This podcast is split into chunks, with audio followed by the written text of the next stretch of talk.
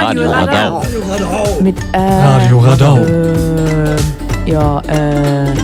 Ruby Rüpel und Ronny Rotze. Heißen die wirklich so? Jeden Montag um 19 Uhr auf FSK 93.0.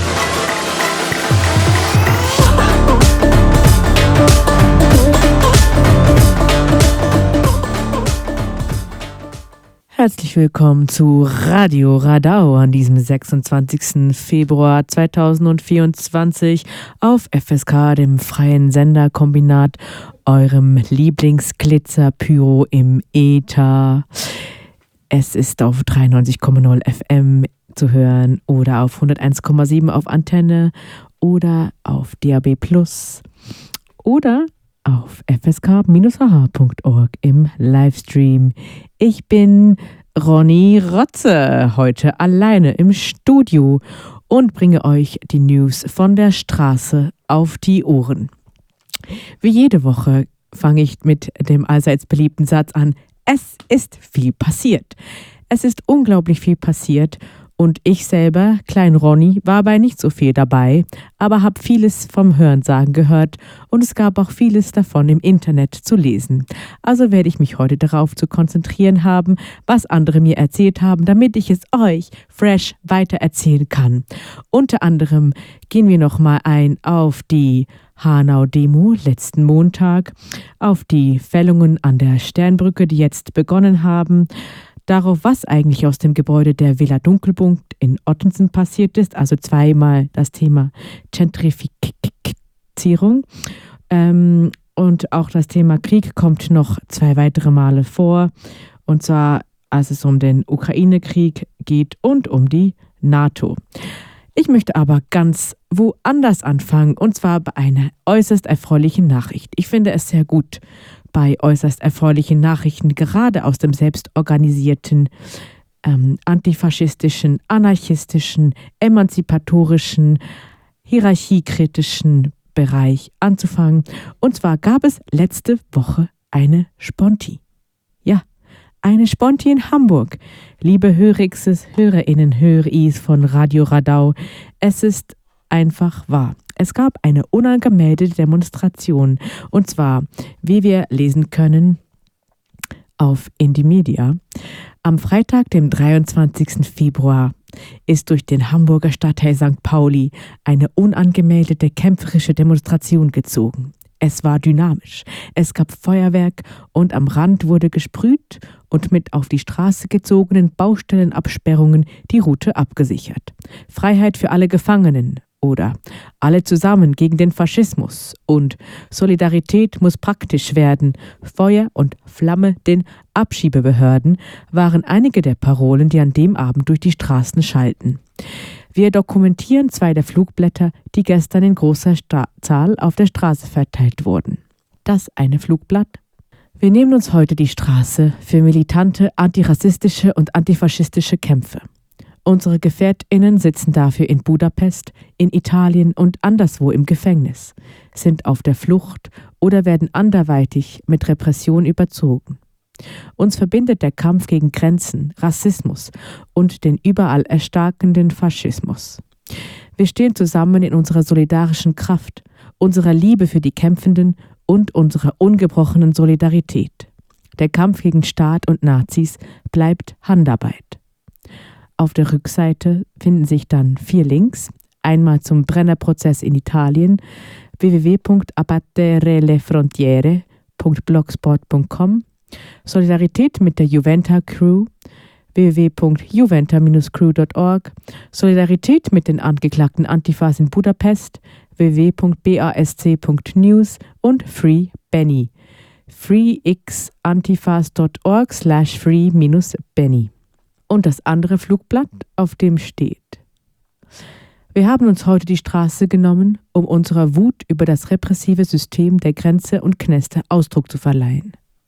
Kämpfen wir gemeinsam für die Bewegungsfreiheit aller und das Ende des Krieges gegen die Migration, gegen ihre Lager, Kneste und Abschiebemaschinerie. Tear down Fortress Europe. Solidarität mit den inhaftierten Antifaschistinnen, die wegen Angriffen am auf Nazis am sogenannten Tag der Ehre in ungarischen, italienischen oder deutschen Knästen sitzen. mit allen, die aufgrund staatlicher Repression untertauchen mussten oder im Knast sitzen. Solidarität mit den Angeklagten im italienischen Brennerverfahren bezüglich der Riots an der österreichisch-italienischen Grenze für die Anarchie. Und auf der Rückseite der ganze Text noch einmal auf Englisch. Das Brennerverfahren, der Brennerpass, da war doch etwas, oder? Das ist tatsächlich eine Sache, die schon eine Weile her ist und woran sich vielleicht jüngere Genossinnen und Gefährtinnen nicht mehr so gut erinnern. Aber zum Glück gab es im Verlauf der letzten zwei Monate einige Veranstaltungen und Soli-Abende zu dieser repressiven Situation, ähm, eben im Rahmen ähm, des Brennerprozesses. Genau, und zwar Abbattere le frontiere, destroy all borders.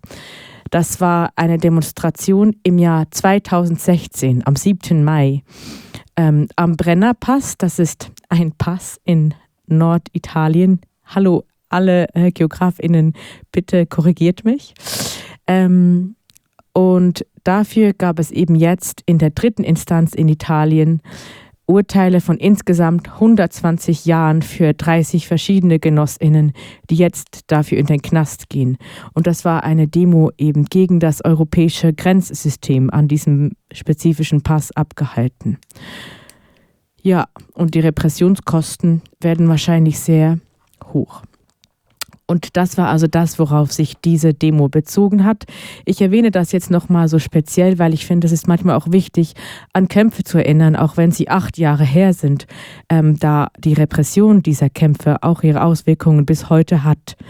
Um, und es ist auch schön zu sehen, dass Menschen sich dafür die Straßen nehmen und auch eben jetzt nochmal aufbringen, wie all diese antifaschistischen und antirassistischen Kämpfe zusammenhängen.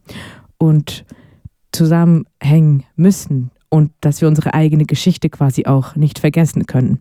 Das zeigen uns ja auch eben die immer noch ähm, laufenden Verfahren rund um den G20-Gipfel, der ja in Hamburg 2017 stattgefunden hat, das also auch schon beinahe sieben Jahre her ist.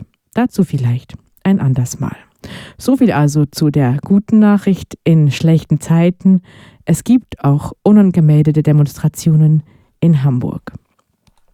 In Hamburg waren ebenso an diesem Wochenende wieder sehr viele Leute auf der Straße gegen die AfD, gegen den Rechtsextremismus und eben auch an diesem Wochenende überall im ganzen Gebiet des sogenannten Deutschlands sehen wir Menschen auf die Straße gehen für die Demokratie. Ähm, es sind zu einem großen Teil bürgerliche Veranstaltungen und trotzdem ist es schön, dass auf die Straße gegangen wird und sich gegen die AfD gestellt wird. Wir haben dazu ja schon bei vergangenen Demonstrationen berichtet und ich finde es sehr schön zu sehen, dass es eben nicht abnimmt. Also, dass es nicht auf einmal weniger wird oder ganz aufhört. Dieses Wochenende waren in Hamburg wieder 50.000 Leute auf der Straße und mal schauen, wie es weitergeht und vor allem, welche Auswirkungen das auf andere Dinge hat, außer auf die Regelmäßigkeit der Demonstrationen. Wer weiß, wer weiß. Nun ähm, möchte ich auf etwas weniger Erfreuliches zu sprechen kommen. Vielleicht haben es einige von euch bereits festgestellt, vor allem wenn ihr uns im Internet folgt. Wir haben ja auch einen Instagram-Account. Unsere Sendungen werden regelmäßig auf freie Radios hochgeladen und einen Mastodon-Account vom Freien Sender Kombinat gibt es auch. Und in der Regel kriegt ihr da ja mit, ähm, dass wir unsere neueste Radio Radau-Sendung eben hochladen, damit sie nachgehört werden kann. Das haben wir mit unserer Sendung vom 19. Februar 2024, also dem Sendung von letzten Montag, erstmal nicht gemacht, ähm, weil wir darin eine Rede von der Hanau Gedenkdemonstration eins zu eins übertragen haben, die danach auch ähm, kontextualisiert haben. Aber in der Rede gab es antisemitische Äußerungen und wir sind im Moment dabei, das quasi senderintern noch einmal zu klären, wie wir damit umgehen können und wie wir in Zukunft mit solchen Situationen umgehen wollen. Also senden und kontextualisieren, senden und Teile rausnehmen. Ähm, also genau, wie können wir uns da gut positionieren, ohne vorhandene Ismen weiter re zu reproduzieren und ja, einfach kritisch bleiben, sich selbst gegenüber, unserer Arbeit gegenüber und auch dem herrschenden politischen Diskurs gegenüber in einem Gespräch, in einem Austausch sein, was geht, was geht nicht, worüber lässt sich sprechen und worüber nicht. Ja, das wollte ich zur Transparenz einfach nochmal sagen und damit auch quasi Bezug nehmen auf einen weiteren Text, der am 20. Februar auch auf Indymedia ähm, erschienen ist. Da geht es um ein ganz anderes Thema, also geht es um Berlin, aber es geht quasi auch eben um das Thema, wie mit dieser Hanau-Gedenkdemonstration umgehen. Und wir hatten ja eben unsere eigenen Bedenken und Gedanken dazu schon öfter geäußert. Und ich würde diesen Text jetzt nochmal vorlesen, einfach um zu zeigen, dass es nicht nur in Hamburg ein Thema ist, sondern eben auch in anderen Städten. Da steht Hanau-Gedenkdemo in Berlin, schämt euch Migrantifa. Was ich schon mal äh, einen bedenklichen Anfang finde und ich bin also äh, Leuten zu sagen, sie sollten sich schämen, finde ich immer ein bisschen krass. Hallo, ich bin's, Ronny äh, Rotze oder Ruby Rüpel und ich habe auch immer sehr doll eigene Meinungen dazu, dass es manchmal gut ist, sich kompliziert mit Dingen auseinanderzusetzen. Naja, aber auf jeden Fall wird hier Folgendes gesagt. Was genau habt ihr an dem Aufruf der Initiative 19. Februar Hanau nicht verstanden? Ganz ausdrücklich hat sie am 12. Februar auf Instagram darauf hingewiesen, dass National-, Partei- und Organisationsfahnen in diesem Erinnern keinen Platz haben. Weiter heißt es, unser Gedenken soll nicht instrumentalisiert werden. Die Demonstration und das Gedenken am 19. Februar sollen nicht für die Austragung politischer Konflikte genutzt werden, für die es andere Räume braucht und andere Räume geschaffen werden müssen. Was wir gestern in Berlin erlebt haben, war weit entfernt von einer würdigen Gedenkdemonstration. Indem auf eurer Demo massenhaft Palästina-Fahnen getragen und immer wieder Free Palestine und andere Parolen mit Bezug auf den Nahostkonflikt gerufen wurden, habt ihr das Andenken an die in Hanau Ermordeten missbraucht. Schon in eurer Instagram-Ankündigung der Demo-Parolen am 18. Februar habt ihr gleich als erste Up, Up with the Liberation, Down, Down with the Occupation aufgeführt noch bevor ihr die Namen der Opfer aufzählt. Diese Respektlosigkeit gegenüber den Angehörigen ist abstoßend.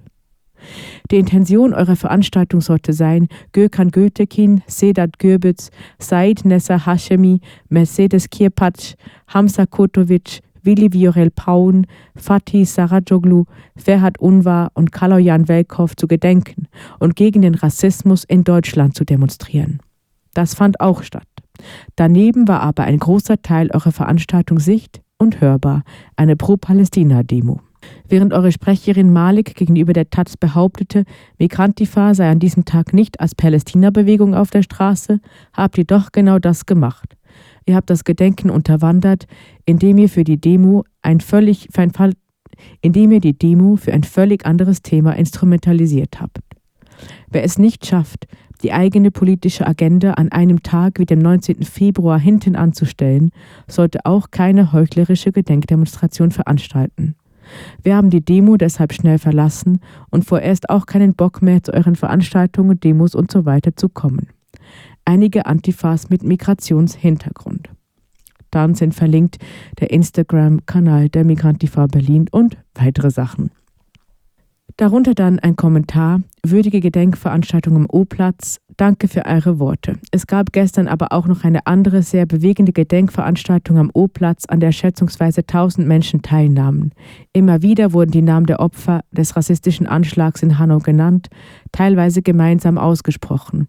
Unterschiedliche RednerInnen unter anderem eine Überlebende des Anschlags in Halle, ein Betroffener rechte Gewalt im Neukölln-Komplex, VertreterInnen von der Initiative für die Aufklärung des Mordes an Burak Bektasch teilten ihre Gedanken, ihre Trauer und ihre Wut mit uns. Es wurden Kerzen und Blumen niedergelegt und es gab Schilder mit den Abbildungen und Namen der Ermordeten. Keine National- oder Parteifahnen.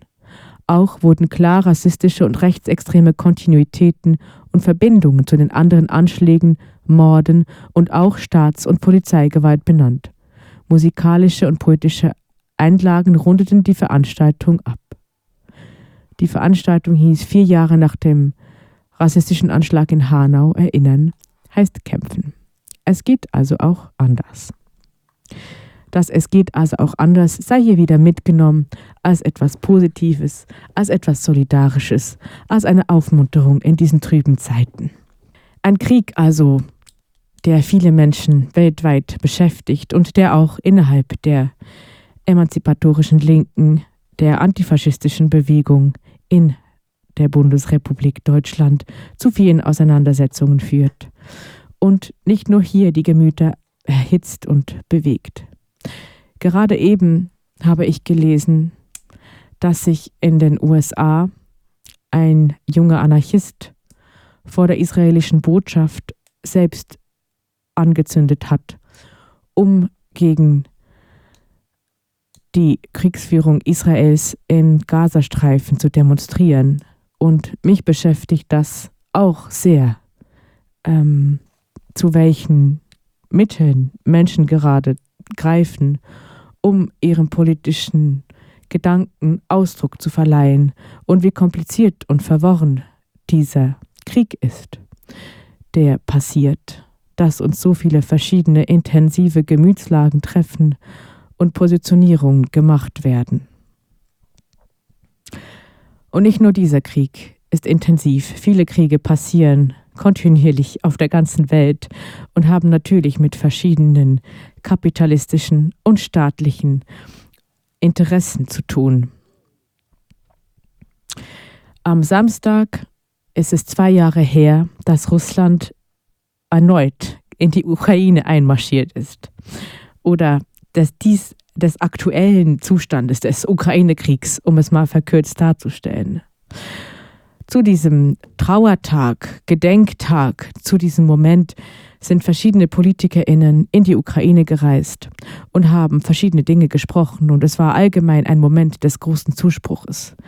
Nun ist es das eine, davon zu sprechen, dass Menschen im Krieg leiden und dass der Krieg aufhören muss, egal auf welchen Krieg wir uns hier beziehen. Und es ist was anderes, diesen Krieg zu verwenden, um dann darüber zu sprechen, dass die Armee weiter aufgerüstet werden muss. Und das ist etwas, was wir gerade überall immer wieder beobachten und besonders hier in Deutschland, wenn dann wiederum Scholz von einer notwendigen Aufrüstung spricht, um eine Politik der Abschreckung zu fahren. Wer soll denn eigentlich abgeschreckt werden? Wovon? Gegen was? Und wenn wir sehen, wie PolitikerInnen in Großbritannien, selbst solche, die bis noch vor kurzem Premierministerin waren, davon sprechen, dass Großbritannien regiert werde von Islamistinnen. Und wenn wir sehen, wie viele NATO-Übungen im Moment stattfinden und wie bejubelt wird, dass jetzt Schweden ebenso heute der NATO beigetreten wird, ist. Und wenn wir sehen, dass die G7 sich unter einer faschistischen Führung, ja, unter der Führung Melonis treffen, um weitere Absprachen zu treffen, wie es weitergehen soll Versteht mich nicht falsch.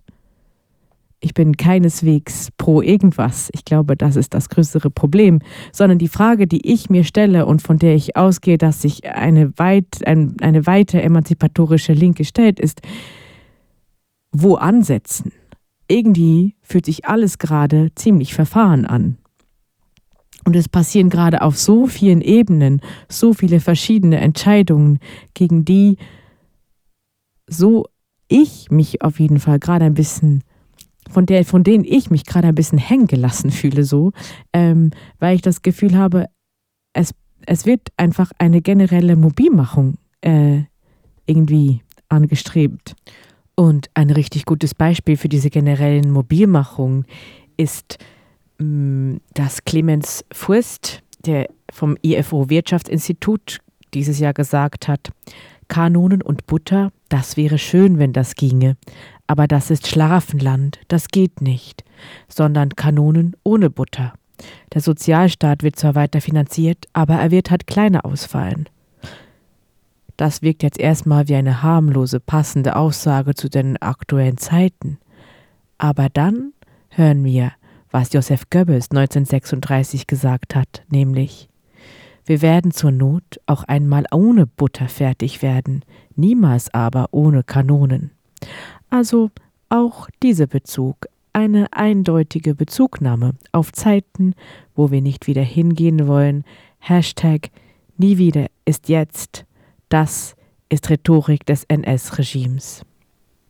Und all das eben in einem Zusammenhang damit, dass Lindner sagt, er wolle die Sozialausgaben für drei Jahre einfrieren und Scholz gleichzeitig sagen kann, eine weitere Aufrüstung zur Abschreckung ist notwendig.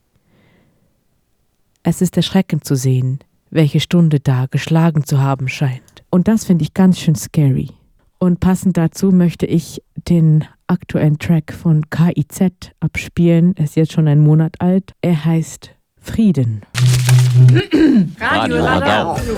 Mit äh, Radio Radau. Äh, ja, äh. Ruby Rüpel und Ronny Rotze. Heißen die wirklich so? Jeden Montag um 19 Uhr auf FSK 93.0.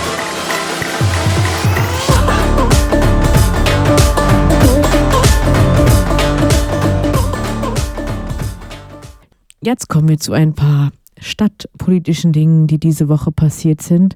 Und da war diese Woche groß im Kurs, was schon letzte Woche begonnen hat ähm, und was schon sehr viel BürgerInnen, AnwohnerInnen, Menschen in der Gegend beschäftigt hat, nämlich die Sternbrücke. Und jetzt haben also die ersten Baumfällungen begonnen. Ja, ich habe hier einen Pressetext von der Initiative Sternbrücke. Kahlschlag an der Sternbrücke sofort stoppen. Verkehrssenator, Verke Verkehrs Verkehrssenator Agnes Jags und Bezirksamtsleiterin Stefanie von Berg tragen volle politische Verantwortung für den übereilten Kahlschlag durch die Deutsche Bahn. Die Deutsche Bahn hat nämlich heute im Hauruck-Verfahren, also heute, das war am Samstag, dem 24. Februar, auf der Brammerfläche und den Hinterhöfen in der Stresemannstraße die ersten 20 Bäume gefällt und damit ohne Not vollendete Tatsachen geschaffen. Noch sind nicht alle Bäume gefällt. Und laut Polizei hat die Bahn gegen 15 Uhr für heute die Fellarbeiten aufgrund der Proteste vor Ort eingestellt. Deutsche Bahn, Verkehrsbehörde und Bezirk sitzen nach unserer Kenntnis wöchentlich zusammen, um den Neubau eng zu begleiten. Eine Ansage zum Schutz der Bäume wäre problemlos möglich gewesen, so Marlies Tätner, Sprecherin der Initiative Sternbrücke. Weiter sagt sie, Offensichtlich halten es Verkehrssenator Agnes Tjax und Bezirksamtsleiterin Stefanie von Berg nicht für nötig, den über 60 Organisationen und Gruppen mit Respekt zu begegnen, die noch vor kurzem einen Schutz der Bäume bis zum Ende der Klagefrist Mitte März verlangt haben. Anwohnerinnen hatte die Initiative Sternbrücke heute um 8 Uhr auf die beginnenden Fellarbeiten hingewiesen. Eine wachsende Gruppe von Protestierenden bei einer spontanen Kundgebung noch eine, liebe Hörerinnen, zwei in einer Woche, hatten zwischenzeitlich zehn Streifenwagen auf den Plan gerufen. Obgleich ausdrücklich auf Sicherheitsrisiken hingewiesen, schritt die Polizei bei Baumfällungen in nur wenigen Metern Abstand vom beliebten Schulterblatt nicht ein. Tetner fährt fort. Wir sind fassungslos. So sieht es also aus, wenn der SPD-Bürgermeister und sein grüner Verkehrssenator Verkehrswende spielen. Sie wollen die Straße breiter machen und planen dafür eine Monstersternbrücke. Entgegen dem Protest der Anwohnenden gegen viele Mitglieder ihrer eigenen Parteien und sie richten damit großen Schaden an. Der Umweltverband Präburg-Altona e.V. bereitet bis Mitte März mit Unterstützung der Initiative Sternbrücke eine Klage gegen die völlig überdimensionierte Neuplanung der Bahn vor. Sie geht vor allem auf die Anforderungen der Verkehrsbehörde zurück, unter der Sternbrücke mehr, um der Sternbrücke mehr Platz für den Autoverkehr zu schaffen. Mhm. Über 600 SpenderInnen mit über 43.000 Euro Spenden und inzwischen über 20.000 Unterstützerinnen verlangen eine Neuplanung. Wieder einmal werden Tatsachen geschaffen, bevor äh, alle BürgerInnen überhaupt etwas dagegen machen können. Mit dem Tatsachenschaffen ist ja die Stadt Hamburg besonders im Bereich der Gentrifizierung ausgezeichnet vorangegangen. Wir erinnern uns an den Bau des Elbtowers. Ähm, wir erinnern uns an diese Geschichte mit dieser Brauerei, Holstenbrauerei. Ähm, wir erinnern uns an den Abriss dieser Hochhäuser da, direkt beim Hauptbahnhof. Und ich wohne ja jetzt noch nicht so lange in Hamburg, aber ich habe extrem viele Erinnerungen an extrem viele, extrem schlechte Entscheidungen der Stadt Hamburg, wenn es um ganz dringende Gentrifizierungsmaßnahmen geht. Ähm, oder auch den, äh, die Rindermarkthalle oder das Haus neben der Rindermarkthalle, wo dieses indische Restaurant drin war, das Maharaja. All das ist in den letzten Jahren passiert und ich frage mich, warum? Also, ja, aus meiner ideologisch eindeutigen Perspektive kann ich natürlich sagen, es ist wahrscheinlich der Kapitalismus, das Kapitalinteresse, was dahinter steckt. Aber mit einer lebenswerten Stadt hat das nicht so viel zu tun. Und irgendwie dachte ich immer, sozialdemokratische Parteien und grüne Parteien hätten ein anderes Interesse als Geld. Tja, ähm, so viel vielleicht erstmal dazu. Der weitere nächste Teil folgt sogleich.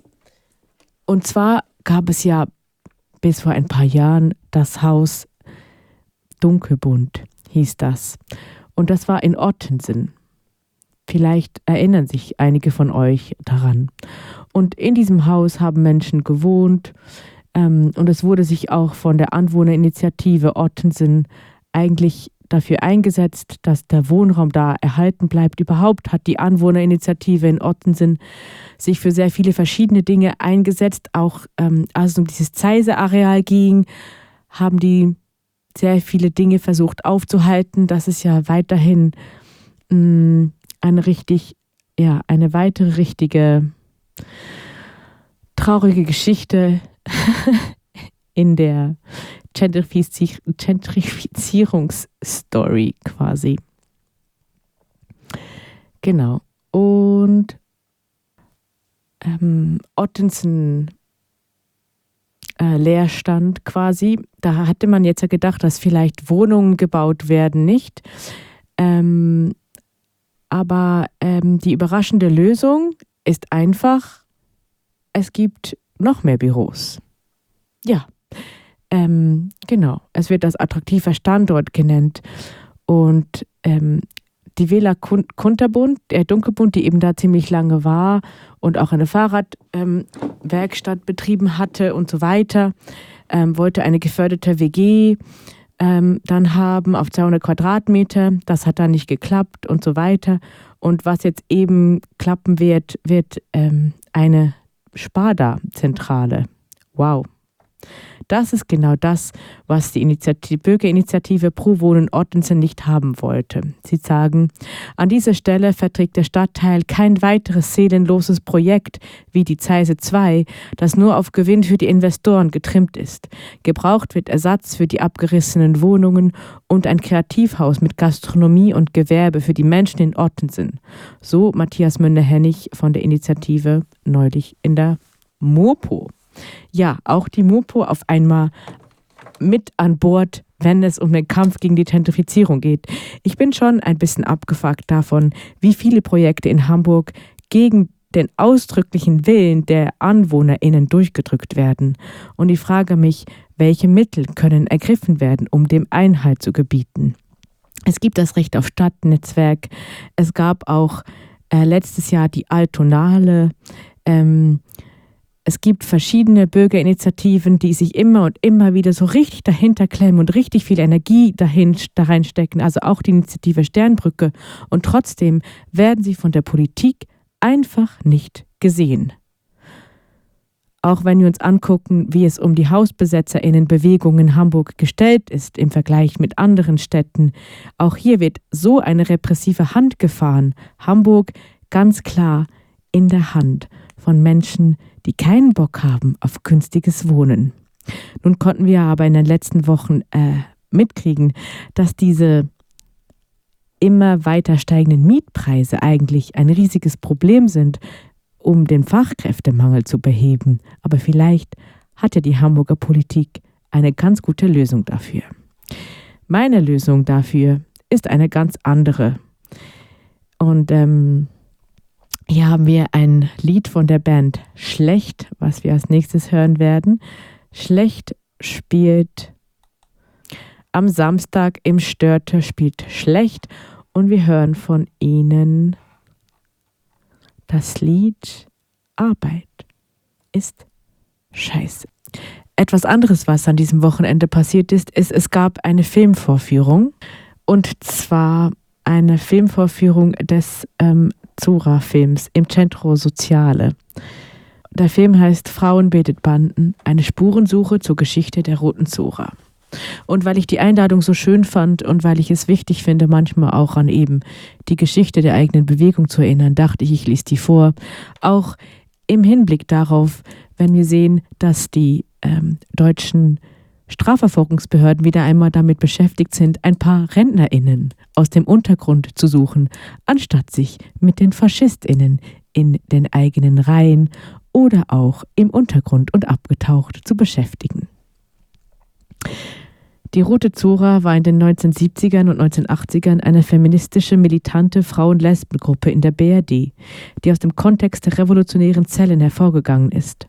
Erzählungen von verschiedenen Zeitzeuginnen, Interviews mit einer Historikerin und ehemaligen Zoras lassen ihre Geschichte und die der damaligen Bewegung wieder lebendig werden.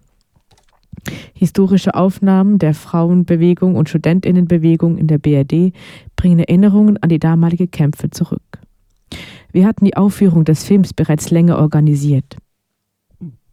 Tragischerweise ist Ingrid Strobel am 25. Januar verstorben. Ingrid war eine Journalistin, Autorin und Dokumentarfilmerin. 1989 wurde sie wegen Unterstützung der terroristischen Vereinigung Revolutionäre Zellen und Beihilfe zu einer Sprengstoffexplosion zu fünf Jahren Haft verurteilt, die sie in ISO-Haft absitzen musste. Sie hatte nicht nur über Sextourismus geschrieben, sondern ihre Wut auch in die Tat umgesetzt und sich am Anschlag auf ein Verwaltungsgebäude der Lufthansa beteiligt.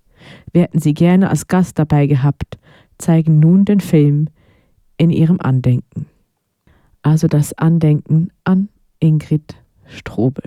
Auch passend zu dem eben, was machen eigentlich die deutschen Strafverfolgungsbehörden, ähm, gibt es einen aktuellen Stand des Ermittlungsausschusses des EAs zu den Verfolgungswahn der drei RAF-Mitgliedern mit den Namen Burkhard, Daniela und Volker.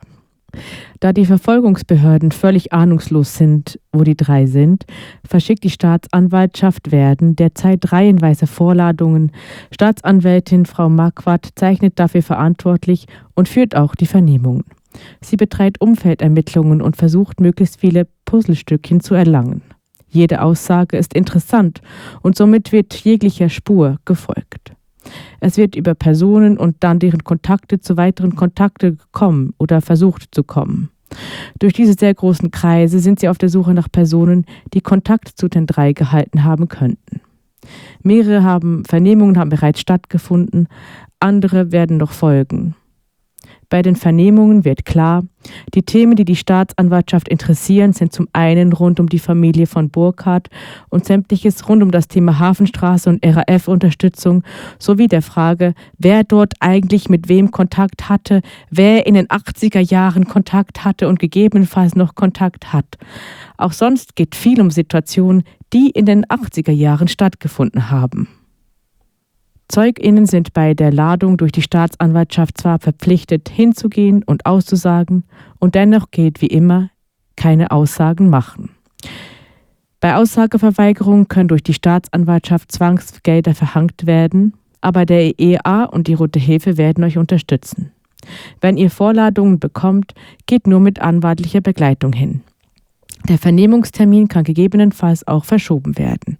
Es soll sich gemeldet werden, für Unterstützung und Fragen zu diesen Vorladungen und wenn es Kontakt zu anderen gesucht werden sind, die ebenfalls eine Vorladung bekommen haben sollten. Bitte telefoniert nicht mit Leuten darüber, wenn ihr eine Ladung bekommen habt oder wie die Vernehmung war. Es findet TKÜ rund um die Vorladungen statt und im Zweifel bekommen die Angerufenen als nächstes eine Ladung. Auch sonst bringt es nichts, am Telefon darüber zu sprechen. Je mehr Personen und Kontakte im Zusammenhang mit den Vorladungen aufgemacht werden, desto mehr wird es zu weiteren Zeugenvorladungen kommen. Um diese Spirale zu stoppen, hilft nur die Aussageverweigerung. Es gilt also einmal mehr, keine Spekulationen, nicht am Telefon darüber quatschen, kein Kneipentalk. Neben Zeuginnenvorladungen sind auch sämtliche anderen Maßnahmen im Repertoire der Staatsanwaltschaft, die sie in ihrer Suche auch nutzt. Öffentliche Fahndungsmaßnahmen inklusive Aktenzeichen XY ungelist, Telefonkommunikationsüberwachung, kurz TKÜ, Observationen und im letzten Jahr auch Hausdurchsuchungen.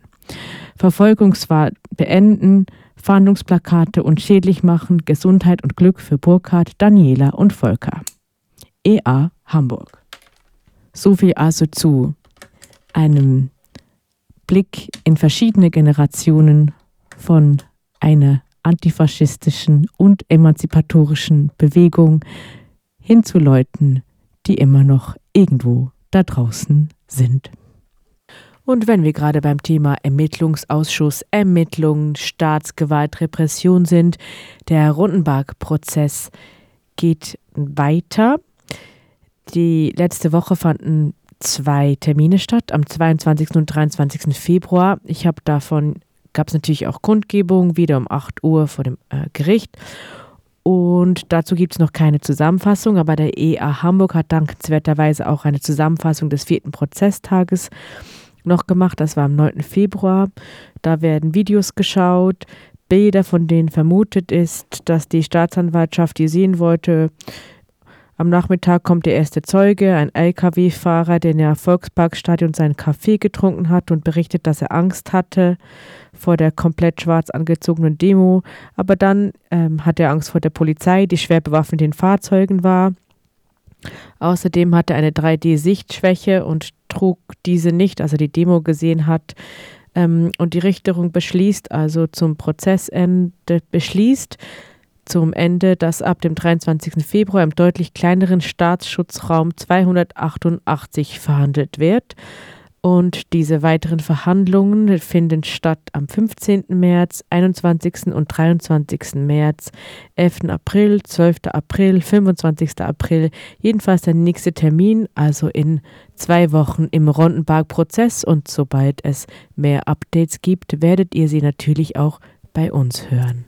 Passend dazu hören wir jetzt eine Probenraum-Demo von der Band Nie wieder. Ich habe mir eben die kompletten fünf Lieder aus dieser Probenraum-Demo angehört und fand sie alle ganz fantastisch toll.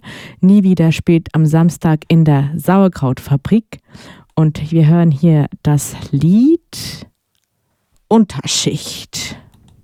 Hier sind wir jetzt also beim letzten Teil von Radio Radau angekommen, bei dem es vor allem darum geht, was jetzt noch kommt. Weil das, was schon war, darüber haben wir jetzt schon ein bisschen geredet.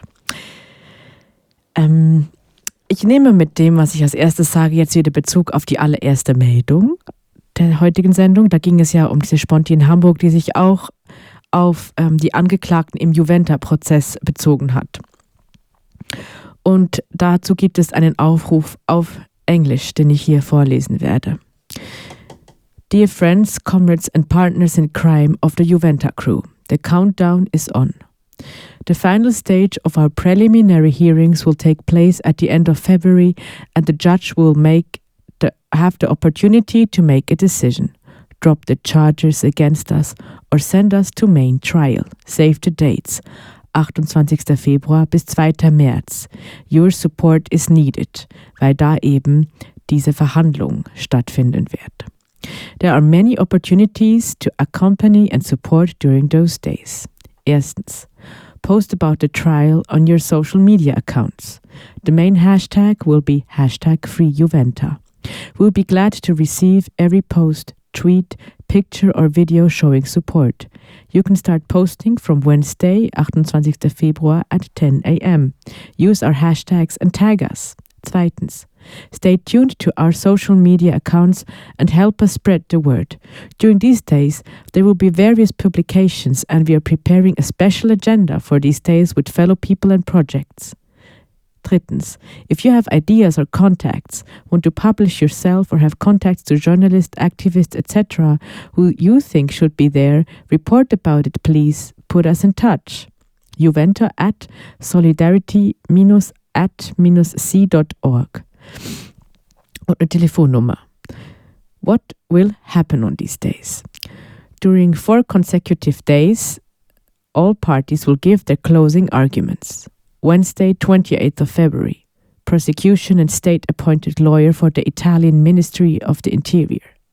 Thursday, 29th of February and Friday, 1st of March, defense lawyers Save the Children, Juventa, Médecins Sans Frontières, and FRON. Saturday, 2nd of March, the judge will have the opportunity to make a decision, acquittal or main trial. Also ob das Verfahren eingestellt ist, wird, ob es Freispruch gibt oder ob es eben zu einer Hauptverhandlung kommt, wird am Samstag, dem 2. März entschieden im Falle des Juventa-Prozesses.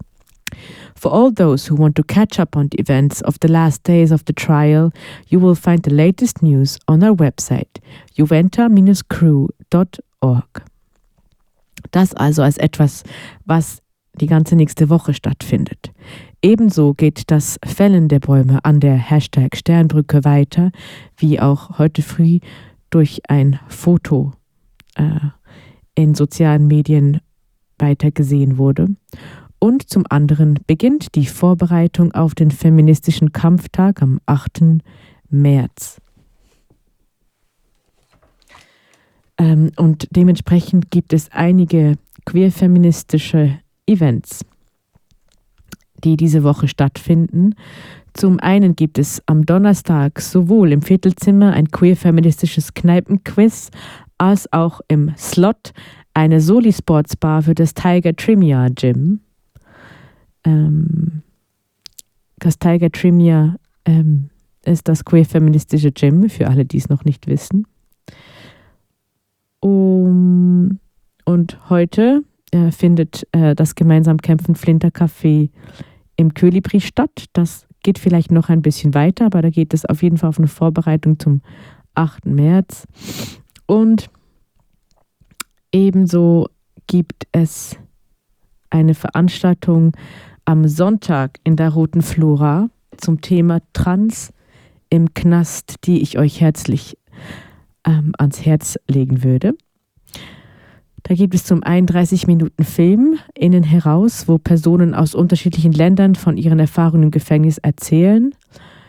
Ähm und dann sind auch äh, Menschen da, die quasi über das Thema in einer breiteren Community gerne sprechen wollen würden, ähm, über Erfahrungen zu berichten und Fragen zu beantworten. Also Auseinandersetzungen mit Repression und Knast sind auch sehr wichtig um sich auch selber damit auseinanderzusetzen, wer welche Erfahrung gemacht hat und auch einfach mal zu überlegen, was es für einen selber bedeuten würde, einfach um sich darauf darüber klar zu werden, ähm, was alles passieren kann im deutschen Justizsystem und auch um immer wieder zu überlegen, wie, sich, wie es sich transformieren lässt in etwas, was wir wollen, was wir uns wünschen.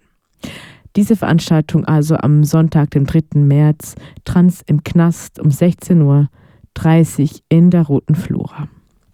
In diesem Sinne wünsche ich euch eine kämpferische Woche auf der Straße oder in den Ohren und freue mich, wenn wir uns bald wieder hören und wiedersehen.